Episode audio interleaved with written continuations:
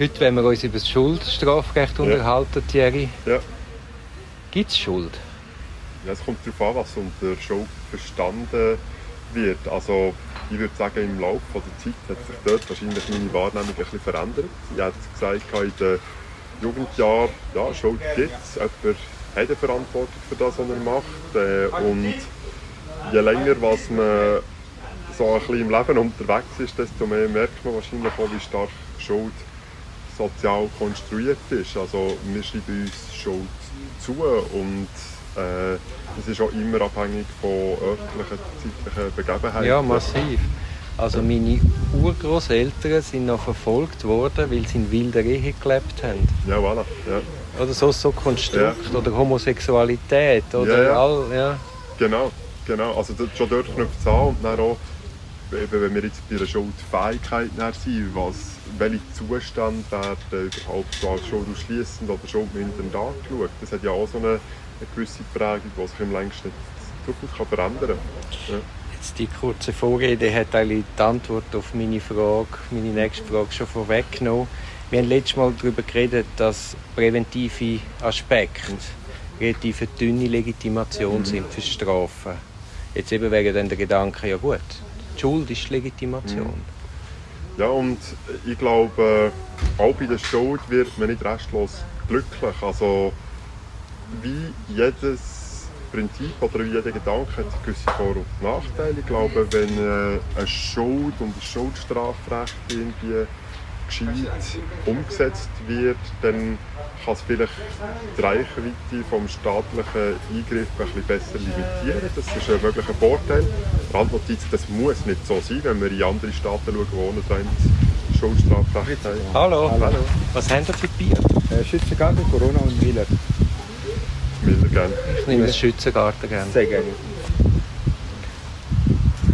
Wenn wir so in andere Länder schauen, die ein reines Schuldstrafrecht haben, äh, da sehen wir ja auch Beispiele, wo es völlig exzessive Straftouren gibt. Also das Schuldstrafrecht muss nicht unbedingt besser sein, was zu sagen hat, aber ich sage, wenn es halbwegs so zurückhaltend rational verwendet wird, hat es gewisse Vorteile dort. Aber wenn man es dann mal von genauerem anschaut, merkt man auch, wie viel generalisiert in so einem Schuldvorwurf eigentlich drinsteckt.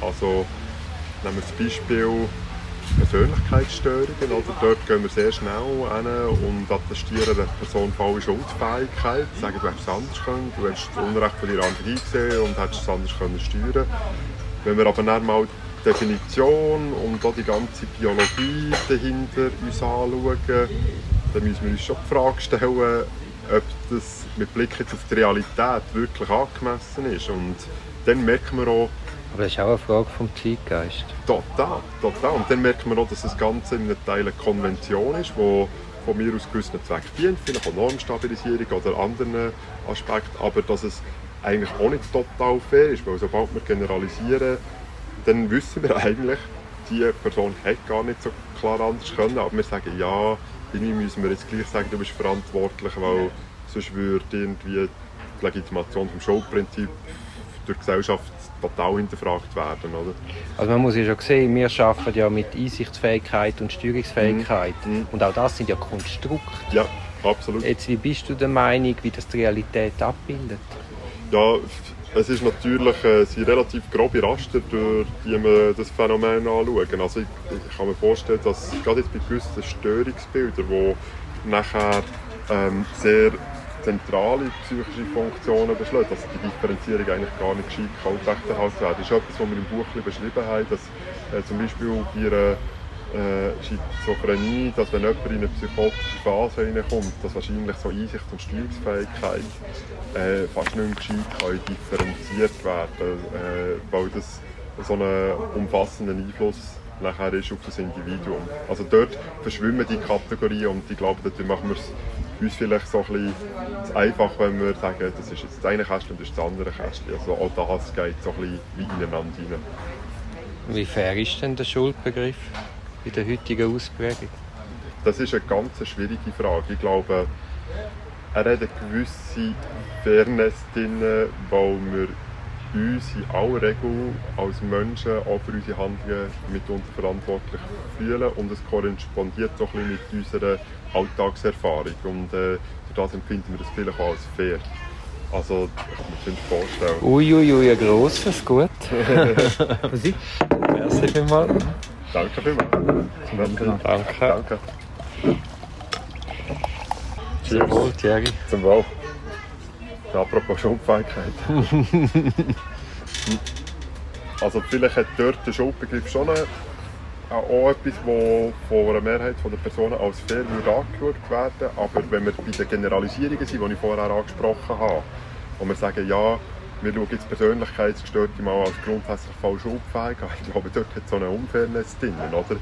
Ist mal davon abgesehen, das sehen wir ja nicht nur im Strafrecht mit dem Schuldbegriff, das sehen wir auch im Sozialversicherungsrecht, wenn wir etwas sagen, ja, der rechtliche Begriff von Arbeitsfähigkeit ist anders vom tatsächlichen, muss man sagen, ja, Gut, das ist. Come on. Ja, ja, Also, da, das ist da so- will ich nicht drüber reden, wie nur hässig. aber es geht so in die gleiche Richtung, Ja, ja. oder? Man sagt jetzt jemandem, ja, du hättest es anders können, wenn du wahrscheinlich die ganze Neurobi Neurobiologie dahinter anschaust, musst du sagen, ja, vielleicht auch nicht. Aber wir Mhm. haben einfach noch kein gescheiteres Mittel gefunden, die Gesellschaft als Verantwortungszuschreibung so zu erledigen. Inwiefern spielt denn kulturelle Aspekt auch noch eine Rolle bei der Schuldfähigkeit? Ja, also das ist so etwas, wo, wo zum Teil ja auch in der Literatur ist aufgenommen und diskutiert worden, ob das könnte einen Einfluss haben auf die Schuldfähigkeit von Personen, also wenn du irgendwie durch äh, irgendwelche Stammesrechte oder dergleichen zu einer äh, Tat gebracht wirst und so durch die kulturellen Zwänge wie nicht anders hast können als das. Und wir sind so im Buch zur Auffassung gekommen, dass wir sagen, wenn man das möchte diskutieren, müsste man das glaube ich als eigenen Schuldausschlussgrund anschauen oder als äh, Unzumutbarkeitsfrage allenfalls, aber nicht bei der Schuldfähigkeit, weil wir äh, sagen, Schuldfähigkeit setzt ein psychopathologisches Substrat voraus und Kultur hat nichts mit Psychopathologie zu tun, sondern das sind dann andere Aspekte und das müsste man wie auf dieser Ebene äh, mehr dann anschauen, ob jemand durch die kulturellen Zwänge so wie in der Lage ist, versetzt worden, dass ihm die Preisgabe von diesen Begebenheiten unzumutbar wäre. Also wenn müssen wir es auf dieser Stufe führen. Wir sind der Auffassung, das hat nichts mit Schuldfähigkeit zu tun. Äh, ich zögere gerade, ich weiß nicht, Solche gedanklichen Prozesse. ich weiss nicht genau, ob ich da einverstanden bin. Ich muss glaube noch mal näher ja, im Buch nachlesen. ja, also den Gedanken haben wir gerne noch einschub.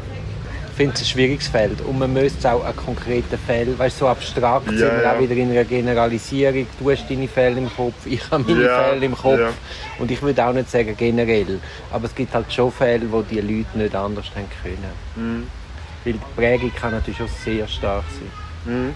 Also da, da bin ich sogar bei dir, dass ich glaube, das kann man unter dem nicht anders können äh, anschauen. Ich glaube nur, dass es so rein für mich dogmatisch dann weniger unter eine Schuldfähigkeit passt, sondern dass man von, von mir aus auch über einen Schuldausschlussgrund sui generis diskutieren, der kulturgebunden ist. Äh, weil ich sage, Schuldfähigkeit hat für mich primär mit Psychopathologie zu tun. Das wäre mir sehr unangenehm, Kultur in Verbindung mit Pathologie Aber, zu bringen. aber es sind ja Sichtweisen. Also für Ja. uns kann ja das dann schon pathologisch gestört erscheinen. Oder so, ja. Also das ist sicher auch perspektivisch. Äh, Mir wäre es dogmatisch wohler mit einer anderen Lösung, aber ich bin da äh, völlig einverstanden, dass man das anders kann anschauen kann. Jetzt, was bringt äh, die Zukunft im Bereich Schuldstrafrecht, Schuldbegriff, Umgang mit Schuld? Also ich glaube, dass wenn man so ein bisschen die Jobfähigkeitsbegutachtung hineinschaut, ähm, dass dort der Stand, wie es jetzt erledigt wird, gelinde gesagt, nicht ganz befriedigend ist. Und dass wir mehr Versuche werden sehen, ähm, auch ein bisschen standardisierte Verfahren zu entwickeln, wie man Schuldfähigkeit könnte anschauen könnte. Es gibt schon so erste Ansätze, wo man zum Beispiel hat gesagt ja, gewisse, zum Beispiel bei Sexualstraftaten oder Personen, die solche Straftaten begehen, könnte man ja zum Beispiel die Ausprägung auf gewissen Risikobeurteilungsinstrumenten hinziehen, um zu sagen, wie fest ist eine Person denn durch ihre Eigenschaften disponiert, für solche Taten zu machen. Und dass man das so ein bisschen wie versucht, die Schulfähigkeitsprüfung zu inkorporieren, damit man es ein bisschen besser objektivieren kann. Weil teilweise hat man heute so ein bisschen das Gefühl, dass es einfach so ein bisschen äh, Daumen in die Luft kommt, dann so ein bisschen hin und her wiegen und dann setzt man es mal fest. Also, wahrscheinlich ist die Beurteilerübereinstimmung von Schuldfähigkeit Gutachten, wenn wir nicht bei den absolut klaren Fällen sind, wie hochpsychotisch oder klar Intelligenz gemindert, sind wahrscheinlich relativ traurig. Also ob jetzt etwas leicht mit erheblich vermindert ist, dürfte Das, mega ja, streuen. ja. das ist eben eher ein bisschen etwas Trauriges im Strafrecht oder Unbefriedigendes. Es, jede, jeder Ausgang von der Einvernahme hängt ganz stark davon ab, bei welchem Polizist oder bei welchem Staatsanwalt Ja. du bist. Ja. Der Ausgang von einem Gerichtsverfahren hängt ganz stark davon ab, bei welchem Mega. Richter du bist. Ja. Der Ausgang von einem Gutachten ist auch ganz stark ein Gutachter gebunden. Ja. Natürlich macht, ist es immer auch eine Frage vom Klient. Ja, ja. Aber gleich ist, ist der Faktor vom, äh, vom professionellen Staatsvertreter ist derart stark. Und dann eben auch noch, Ja. welchen Verteidiger hast. Wie sehr schätzt sich der Ja. überhaupt ein? Ja. Inwiefern geht er mit? Inwiefern geht er mit alternativen Erklärungsmodellen mit? ja. Inwiefern coacht er den, den Klient? Und das führt insgesamt im Strafrecht zu sehr unbefriedigenden Ausgängen, weil es einfach ungerecht ist, weil es so abhängig ist, an welche Personen du gelangst. Absolut. Und ich glaube, das ist eben noch viel stärker, je weniger strukturiert man Ja, die logisch. Fragen angeht. Ja, logisch. Weil dann kann es streuen, kreuz und quer und äh, man ist dann wie ein bisschen auf verlorenem Posten, das versuchen zu objektivieren, weil jeder kann behaupten, was er will, ein bisschen böse gesagt. Und da glaube ich, ist die Entwicklung hin zu einer größeren Strukturierung etwas, was sinnvoll ist. Das dauert aber ein Weile, bis man dort die Instrumente mal angeschaut hat, auch geschaut hat, stößt das auf Zustimmung, wird das von den Leuten als etwas Sinnvolles angeschaut. Also da, da reden wir wahrscheinlich von Entwicklungszeiträumen von 10, 15, 20 Jahren, also realistischerweise. Also warte, wenn es 10, 15, 20 Jahre, dann erlebe ich es vielleicht noch knapp. Also höchstwahrscheinlich, oder? Nein, als berufstätiger Ah, Anwalt. Berufstätigkeit. Das habe ich gerade gedacht. Ja, nein, ich habe nicht vor, vorzeitig. Mir gefällt das Leben. sehr gut. Zum Wohl, Jerry. Heute wohl.